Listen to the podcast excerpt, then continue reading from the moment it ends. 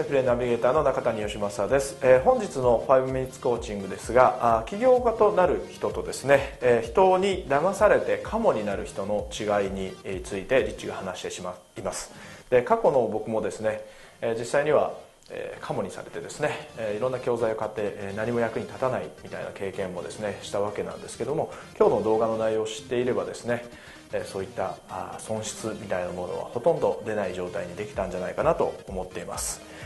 あなたのお金だけに興味があるビジネスパーソンの見抜く見抜き方ですね。そういった方法を伝えています。そしてそのビジネスパーソンを寄せ付けないようにするために読むべき本っていうのをリッチが紹介してますので楽しみに見てください。それではどうぞ。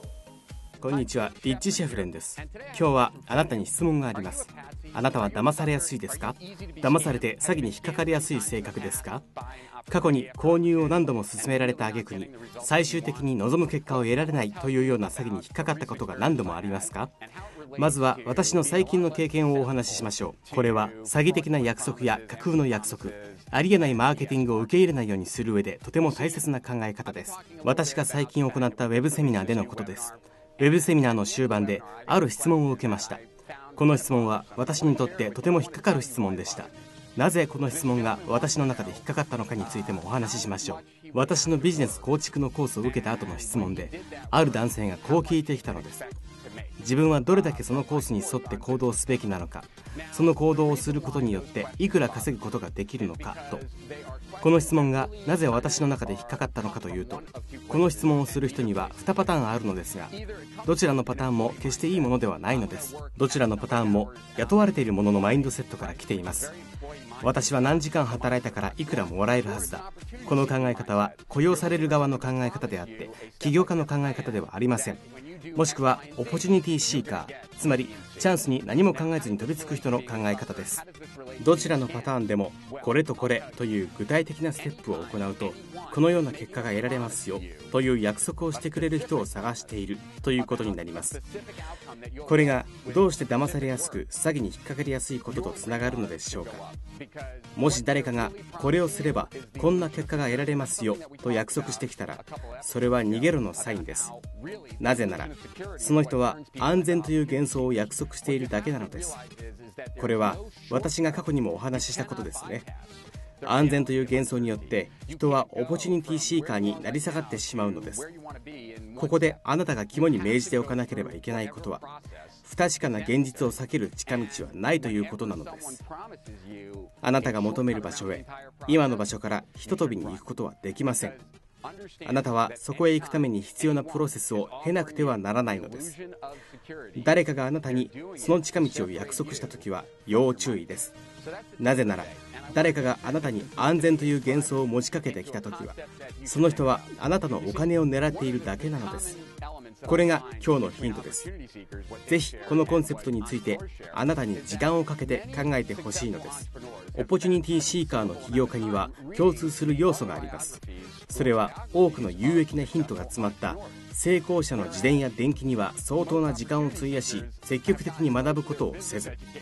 大げさなトーンの中身のないセールスレターから学ぼうとします。あなたはどうでしょう？あなたは起業家の伝記や自伝よりセールスレターを多く読んでいませんか？もしそうだとしたらあなたの方向性は間違っていますよ。今から本屋に行って成功した起業家の電気を買うことを強くお勧めします。スティーブ・ジョブズでも構いません。アメリカもしくは世界の偉大な起業家という電気シリーズでも構いません。その本を読む時には成功するパターンを探しながら読み進めてください。成功した人には必ず共通のパターンがあるはずです。セールスレターなんかを読むよりずっとずっと意味がありあなたの考え方を正しい方向に向けてくれますよ。これが今日のヒントです。それではまたお会いしましょう。大きな利益とその向こう側へ。リッチ・シェフレンでした。はい、えー、いかがでしたでしょうか？あカモにならないためにはまず、えー、これだけをすればこんなものが手に入るよと。簡単にこういうものが手に入るよと言って近づいてくる人からは離れましょうと言ってましたね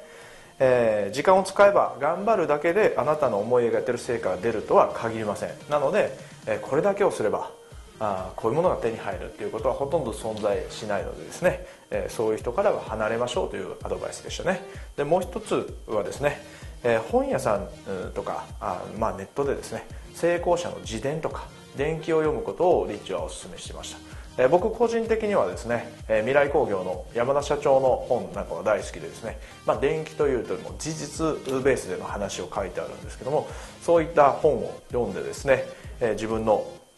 えー、本質に気づく自分が成果を上げるための本質に気づくっていうことをですねぜひやってみてください、